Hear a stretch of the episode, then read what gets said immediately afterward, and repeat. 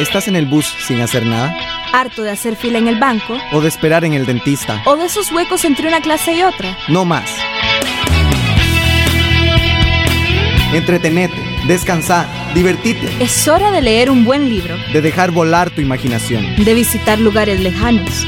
Es, hora de pasar la primera página, la, que, está en blanco. La página cero. Porque toda buena lectura comienza con una página cero.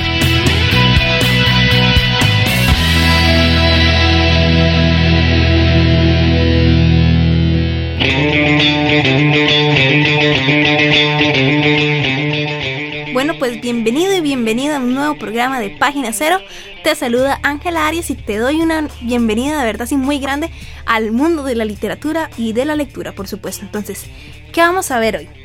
Este es el primer programa del mes de junio y resulta que en la primera semana de junio, para ser más específicos, el 5 de junio se celebra lo que es el Día del Medio Ambiente. Así que vamos a hacer un programa especial dedicado a aquella literatura que de alguna u otra manera pues nos habla del medio ambiente y nos recuerda que debemos cuidarla. Eh, porque aquí es donde vivimos y si no lo cuidamos, entonces estamos, perdonen la expresión, pero un poquito jodidos. Entonces, este, antes de empezar ya con las reseñas que tengo para vos hoy, te voy a dar lo que es una pequeña historia de este día tan emblemático. En el siguiente segmento te lo voy a dar, entonces eh, vamos a hacer una pequeña pausa, pero seguí aquí en sintonía de Página Cero, aquí en Radio Farolito. tuviste un día largo y cansado hoy. Tranquila, relájate, olvida el día duro Saca el libro, viví la aventura.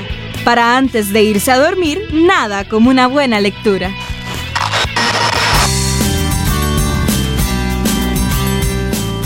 Ok, te contaba. 5 de junio, Día del Medio Ambiente, ok. Pues te digo que en 1973, a partir de esta fecha, ya este año, lo que es la Asamblea General de las Naciones Unidas decidió que este 5 de junio es el Día del Medio Ambiente y en lo que es en todo el mundo de alguna manera se celebra este día.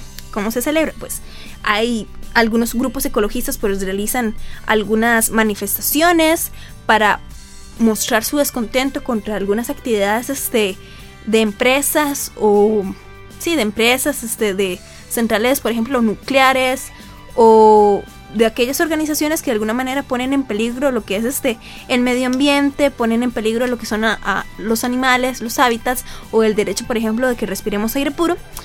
Entonces hacen pequeñas manifestaciones o grandes manifestaciones para demostrarlo y lo hacen en este día, el 5 de junio. También tenemos, por supuesto, a periodistas que hacen pues este reportajes y artículos especiales con lo que es este día. Y Costa Rica, pues no, no es la excepción.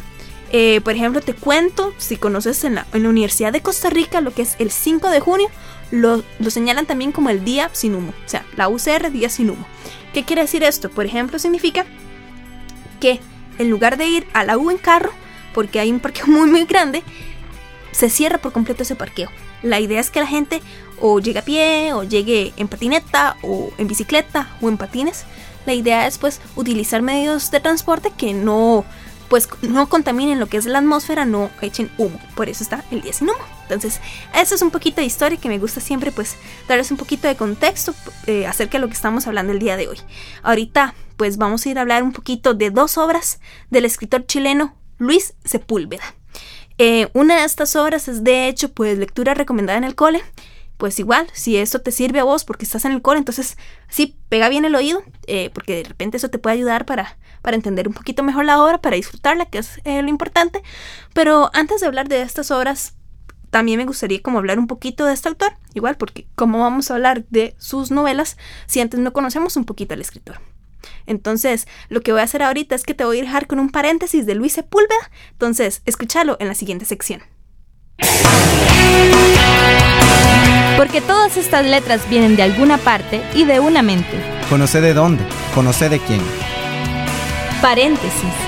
En el paréntesis de hoy, Luis Sepúlveda. Luis Sepúlveda es un escritor latinoamericano con fama de aventurero y trotamundos. Nació el 4 de octubre de 1949 en un hotel en Ovalle, Chile durante un viaje de sus padres. A los 13 años comenzó a viajar por Chile y a los 14 se inició en la literatura de su compatriota Francisco Coloane. Coloane se convirtió en uno de los autores que lo impulsó a escribir. Luis se inspiró por las obras de Coloane y se embarcó a los 16 años en un ballenero. Esta aventura duró cuatro meses. Al finalizar la secundaria, Luis estudió dirección teatral en la Universidad de Chile. También participó en el movimiento estudiantil de su país y trabajó en el Departamento de Cultura del gobierno de Salvador Allende. Pero luego llegó el golpe de Estado de Augusto Pinochet, el 11 de septiembre de 1973. A partir de este momento, la verdadera gran aventura de Luis Sepúlveda comenzó. Después del golpe de Estado de Pinochet, Luis fue encarcelado durante dos años y medio. Sin embargo, la sección alemana de Amnistía Internacional lo ayudó a conseguir libertad condicional. En ese momento, el gobierno de Pinochet accedió a ponerlo bajo arresto domiciliario. Pero no hay forma de detener a un aventurero, de modo que Luis escapó y estuvo prófugo casi un año. Durante ese tiempo formó un grupo teatral que se convirtió en el primer foco de resistencia cultural contra la dictadura de Pinochet. Pero durante una gira fue apresado de nuevo y condenado a cadena perpetua. Amnistía Internacional intervino otra vez y ayudó a Luis a recuperar su libertad. Así que el gobierno chileno dictó una nueva sentencia. La nueva condena de Luis Sepúlveda sería un exilio de ocho años. Así fue como en 1977 partió a Suecia para enseñar literatura española. Pero Luis es un trotamundo sin remedio. Así que en la primera parada del avión, que fue en Buenos Aires, se escapó. Así inició su aventura en Sudamérica. Visitó Argentina, Uruguay, Brasil, Perú, Ecuador, entre otros. Más tarde, se unió a una expedición de la UNESCO para observar el impacto de la colonización en los indígenas Shuar en el Amazonas. Durante esta expedición vivió siete meses con los Shuar, experiencia que reflejaría más adelante en una de sus novelas. En 1979 se unió a la Brigada Internacional Simón Bolívar, que por ese entonces luchaba en Nicaragua en la Revolución Sandinista. Pero en 1980, Luis decidió que ya era hora de terminar su recorrido por Latinoamérica. Por eso viajó a Hamburgo, Alemania. Allí, Luis trabajó en programas de radio y luego con otros medios de prensa. De 1982 a 1987 trabajó con la organización ambientalista Greenpeace en una de sus embarcaciones. Después también colaboró como coordinador en algunos departamentos de la institución. Fue en Europa donde Luis descubrió que podía vivir como escritor. Allí conoció el éxito y el reconocimiento que en Chile no le dieron.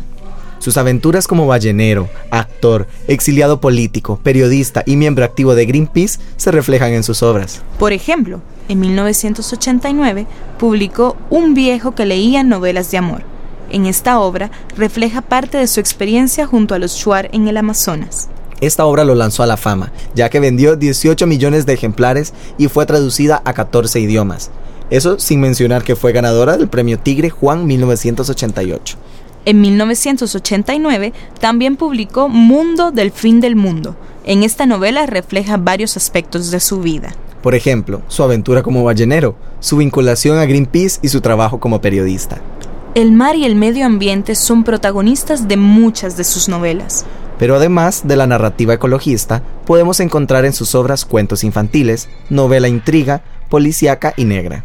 Las amplias y distintas experiencias de su vida convierten a Luis Sepúlveda en un escritor talentoso y diverso. Sin embargo, su obra no es del todo apreciada en su tierra natal.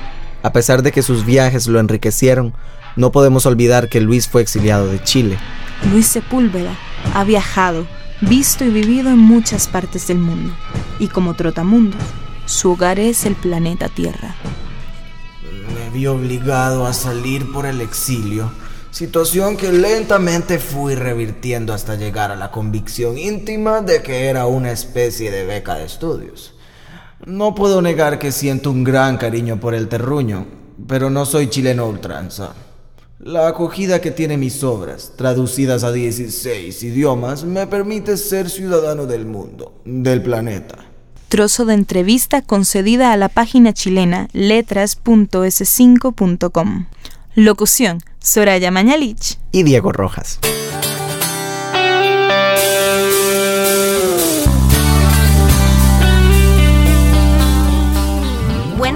pues ese fue el paréntesis en el que estábamos conociendo a este autor chileno Luis Sepúlveda.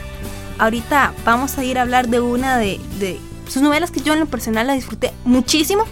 Es una novela con bastante trasfondo pues ecológico, es una llamada de atención bastante fuerte, bastante hermosa también y estoy hablando de Mundo del fin del mundo. Esta es pues una obra escrita en 1994 y trata principalmente acerca de un periodista ambientalista eh, que también pues resulta que él es chileno pero está residiendo en lo que es este en Alemania y lo que ocurre es que desde su tierra natal empieza a recibir noticias acerca de que una embarcación japonesa que no debería estar haciendo nada por ahí está matando ilegalmente a cachalotes, estas pequeñas ballenitas. Entonces, habla muchísimo de esta casa que generalmente se le asocia bastante a Japón, eh, una casa indiscriminada de esos animales, eh, de espacios y pues que están en peligro de extinción. Entonces es una crítica muy fuerte, directo a esto que yo les digo, a esta casa pues poco responsable, muy poco equilibrada con el medio ambiente. Em, hay una hay una crítica, igual como les digo, muy fuerte hacia la casa, pero no solamente de delfines y de ballenas, sino también de otros animales. Eh, un ejemplo, y esto es porque me llamó muchísimo la atención, que te lo digo así al dedillo, estaban hablando, por ejemplo, de los elefantes africanos. Esto me llamó muchísimo la atención, te lo digo como lectora, porque parte de la crítica que hace en este libro es que unos pocos sacrifican por lujos a lo que es a un gran animal, por ejemplo, un, elefante que es como de 40 toneladas, y lo sacrifica un animal, por ejemplo, un elefante que no sé ni de cuántas toneladas es, pero sí toneladas de peso, y lo sacrifican porque quieren obtener 40 míseros kilos de, de, marfil para ir a hacer teclas para piano, por ejemplo. Entonces eso de verdad es muy fuerte. No sé si a vos te llega esa, esa, ese cálculo que es un poquito como wow, ¿en qué, está pensando a veces la gente, verdad? Que sacrifica de esta manera varios animales nada más para tener teclas de, un piano muy chiva, muy elegante, que igual un buen pianista puede tocar en cualquier tipo de piano prácticamente. O sea, es, es en realidad por un lujo, es en realidad por un capricho que se matan a estos y a otros muchísimos animales.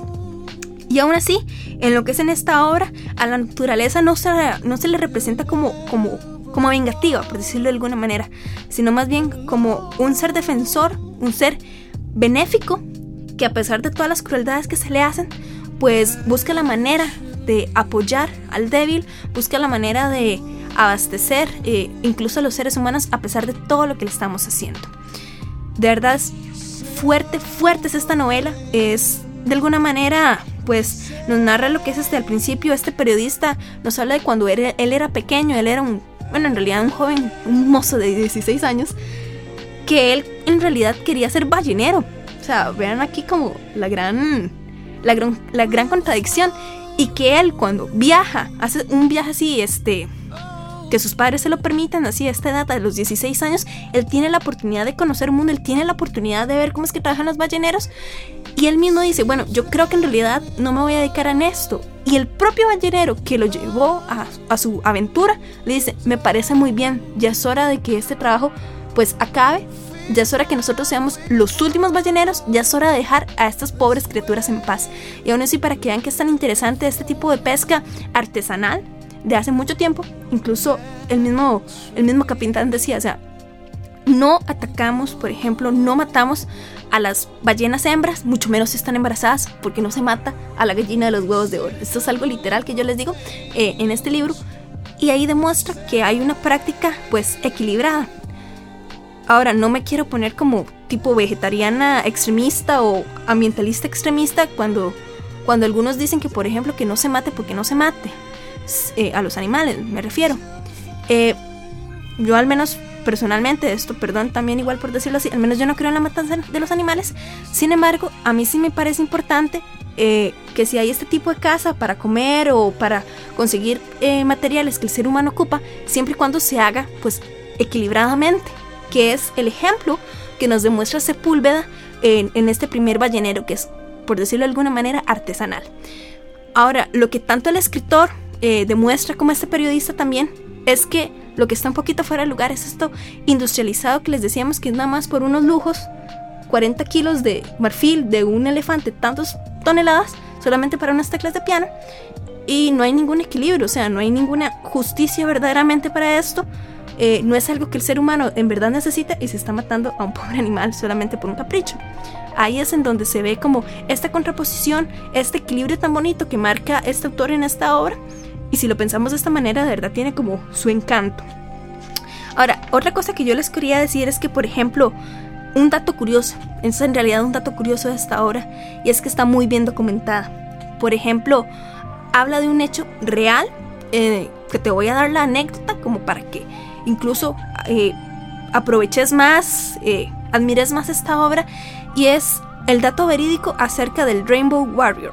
El Rainbow Warrior, o que traducido al español sería así como Guerrero del Arco Iris, era el barco insignia de esta organización Greenpeace. Si vos no sabes qué es Greenpeace, tranquilo, yo te cuento. Greenpeace es una organización no gubernamental, eh, sin fines de lucro y que también es internacional. Y lo que se dedica más o menos es a proteger a el ecosistema, a proteger lo que son especies en peligro de extinción, principalmente lo que es este en el mar. Es esta gente que tal vez eh, vos los recordés por algunas noticias eh, en la tele o en internet, que hablan como de grupos ambientalistas que se suben a un barco y empiezan como a manifestarse en contra de esta gente que tira desperdicios de petróleo al mar o por ejemplo también contra la caza de ballenas por parte de, algunos grupos japoneses, nada más como para dar un ejemplo, eh, eso es como Greenpeace. Resulta que el Rainbow Warrior, que era su primera nave insignia, fue víctima de un atentado terrorista. Y en este libro, Mundo, el fin del mundo, pues Sepúlveda habla un poquito de eso, o sea, nos cuenta que el Rainbow Warrior estaba en Nueva Zelanda, eh, estaba preparando para ir a una manifestación en contra de unas pruebas nucleares en Francia y resulta, sí, una pequeña así como pues no chisme, pero nada más como para contarte que la Dirección General de la Seguridad del Exterior eh, francesa, pues se metió un poco en el asunto y mandó a un, a un grupo especializado para evitar que el Rainbow Warrior pues este, llegara a Francia. Y el resultado fue que eh, un par de personas pusieron más o menos como, como dos bombas en lo que fue en el casco de este barco. Y resultado de, de, pues de estas bombas murió un fotógrafo y un ecologista portugués llamado Fernando Pereira. Entonces, eh, Sepúlveda lo, lo menciona, lo, lo llama, que es como un acto terrorista aprobado por el gobierno galo. Entonces, ahí como para que veas que es de verdad muy chiva la manera en que él mete lo que son sucesos reales para traernos a un mundo que de verdad está sucediendo ahorita, en nuestra actualidad. Una, es una realidad eh, sobre esos atentados, sobre esta gente que de alguna u otra forma pues también está dañando el medio ambiente y nos habla, eh, en este caso, sobre la caza indiscriminada de cetáceos. Bueno, pues en general entonces en la obra se puede sentir el desprecio del protagonista, también del autor, hacia lo que son estas personas irresponsables que no piensan en lo que es en un equilibrio con el medio ambiente. Eso que yo te digo, esta caza indiscriminada. Eh, algún tip que te quiero dar como para disfrutar todavía mejor la lectura es bastante sencilla, es un libro bastante corto, está escrito de una manera que, o sea, vos sentís ahí el desprecio, vos sentís ahí como la carne, como se te pone gallina al ver cómo mueren estos animales, o sea, está muy bien escrita y no te vas a perder, te prometo, no te perdés a, a pesar de que te lleva por un montón de lugares. Sin embargo, un tip para disfrutar más de esta lectura es que tengas a mano un mapa de Sudamérica. ¿Y por qué te lo digo? Porque creo que es más chiva seguir como toda, toda la historia, seguir el trayecto, el viaje que realizan en dos ocasiones, eh, por esto lo que es la Tierra del Fuego y casi llegar prácticamente al Polo Sur. Me parece una experiencia muy, muy, muy interesante porque es como si vos también navegaras ahí. Entonces, ese es un pequeño tip para que puedas disfrutar todavía más de esta lectura. Te digo, la vas a disfrutar bastante. Entonces, ahorita vamos a ir a pasar con la siguiente eh, novela. Se trata de eh, Historia de una gaviota y el gato que le enseñó a volar. Esa es una lectura recomendada, entonces si te sirve porque estás en el cole, pega el oído. Mientras tanto, vamos a ir a hacer una pequeña pausa. Un viaje largo en el bus. Entretenete, mata el tiempo. Saca el libro, viví la aventura. Que el viaje en el bus se te hará corto con una buena lectura.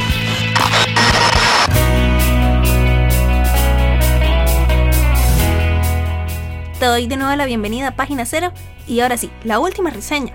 Historia de una gaviota y el gato que le enseñó a volar.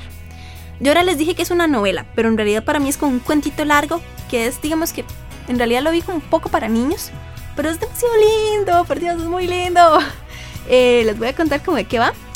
Se trata de una gaviota hembra que, pues por azares del destino y por el descuido del ser humano, pues terminó llena de petróleo. Y en un, último intento, ¿verdad? En donde ella logra salir del mar, pero ya está demasiado marita, ya se va a morir, o sea, no es ningún spoiler. Ella, eh, pues llega junto a un gato y le hace eh, prometer que va a hacer lo siguiente. Son tres promesas que, le obliga a, a, dar. Son primero, que no se va a comer el huevito que ella está a punto de dejarle.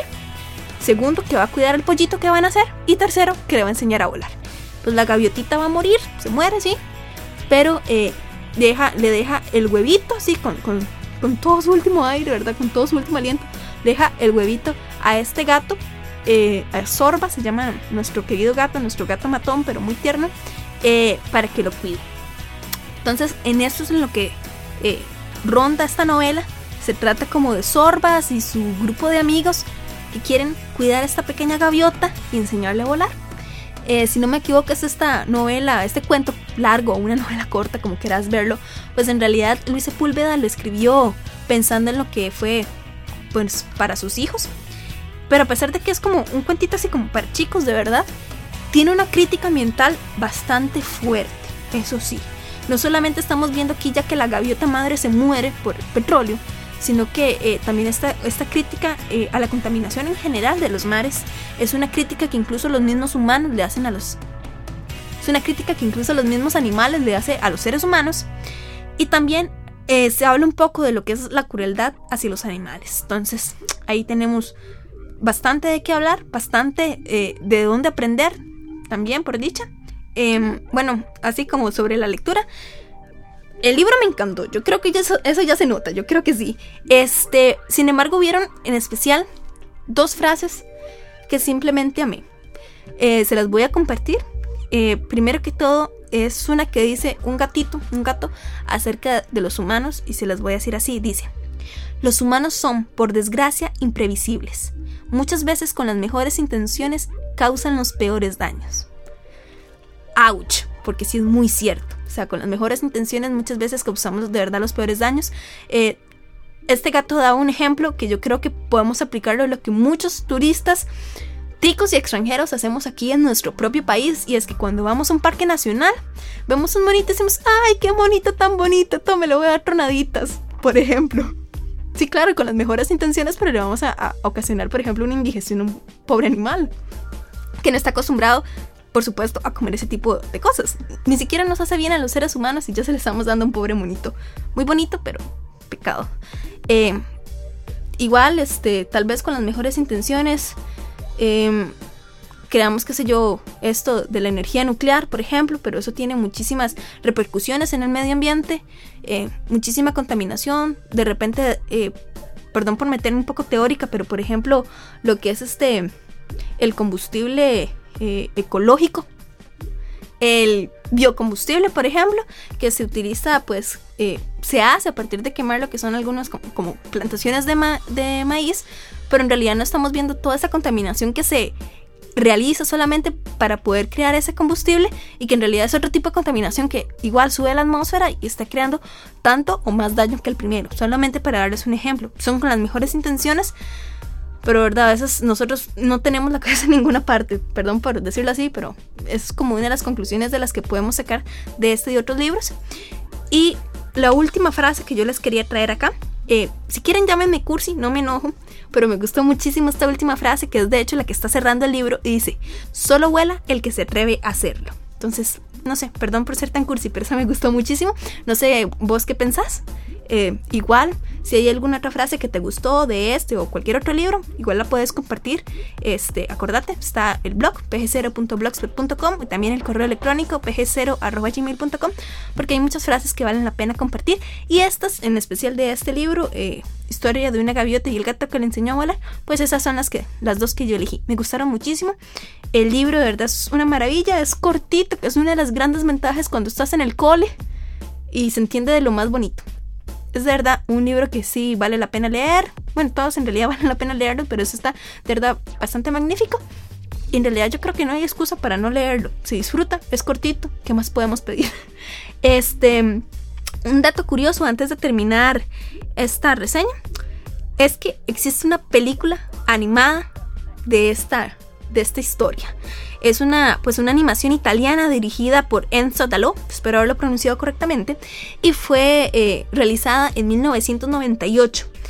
No solamente es una curiosidad porque hay una animación de esta historia, sino que es que en, la novela en sí aparece un poeta. No les voy a decir por qué. La idea es que ustedes vayan y lean el libro y averigüen por qué está el poeta.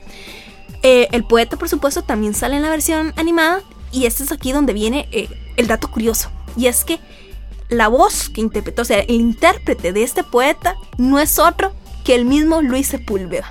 Para que ustedes vean qué bonito, qué bonito, qué bonito. Eh, una de las curiosidades, otro tip, como para que también vayas a disfrutar esta lectura, es que si la quieres acompañar con la animación, no está mal. Por ahí ya te di el dato. Acordate, una película animada italiana dirigida por Enzo Dalò y fue hecha en 1998 por si acaso la quieres buscar.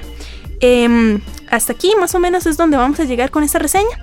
Espero que de verdad te haya gustado la reseña. Espero que tengas ganas de ir a leer ese libro. Porque si estás en el cole o no estás en el cole, es cortito y es demasiado lindo. Te lo prometo, se te va a ir así. Apenas llegues del trabajo o llegues del cole o estés en el bus, te lo lees de un tirón. Es bastante bonito. Te lo prometo.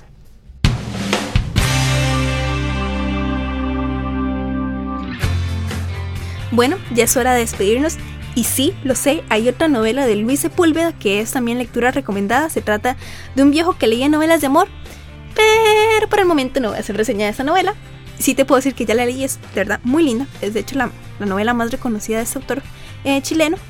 Y sé que la vas a disfrutar mucho si también te animas a leerla. Pero por el momento ya se nos está acabando el tiempo y es momento de ir haciendo el cierre de este programa. Primero que todo te quiero recordar que tenemos el correo electrónico del programa pg0.gmail.com También tenemos nuestro blog pg0.blogspot.com para que ahí te encontres este, pues, reseñas de otros libros, conozcas algunas noticias por ahí interesantes, entonces algunas cosillas ahí que igual te puede de repente llamar la atención, ahí está en el blog pg0.blogspot.com. También tenemos nuestro Twitter, acuérdate, el nick es pg0, por si acaso nos querés seguir, porque tenemos algunas iniciativas pues bastante loquillas por ahí, eh, siguiendo por ejemplo el libro recomendado todos los martes, que fue una etiqueta que puso el ministro de Educación Pública Leonardo Garnier. Bueno, pues nosotros también participamos en eso. Y ahí los martes puedes vernos haciendo recomendaciones un poquito vacilonas. Entonces, acordate, PG0, ese es nuestro nick. Ahora sí, hablarte como el próximo programa, que es lo que te vas a encontrar por acá. Resulta que todas las segundas semanas de los meses tenemos lo que es la cosecha tica, o sea, que hablamos de literatura costarricense y hablamos pues de algunas obras o de algunos autores en particular. Y la próxima semana vamos a hacer un programa dedicado a uno de los escritores símbolos de nuestro país. Estamos hablando de Carmen Lira. Así es, de Carmen Lira. Eh, vamos a hablar un poquito de ella, vamos a hablar un poquito de sus obras, así que no te lo perdas, acordate, aquí en Radio Farolito, eso es lo que te vas a encontrar. De momento, muchísimas gracias por habernos acompañado, se despide de vos Ángela Arias y de nuevo te lo reitero, muchas gracias. Nos vemos la próxima semana, nos escuchamos la próxima semana.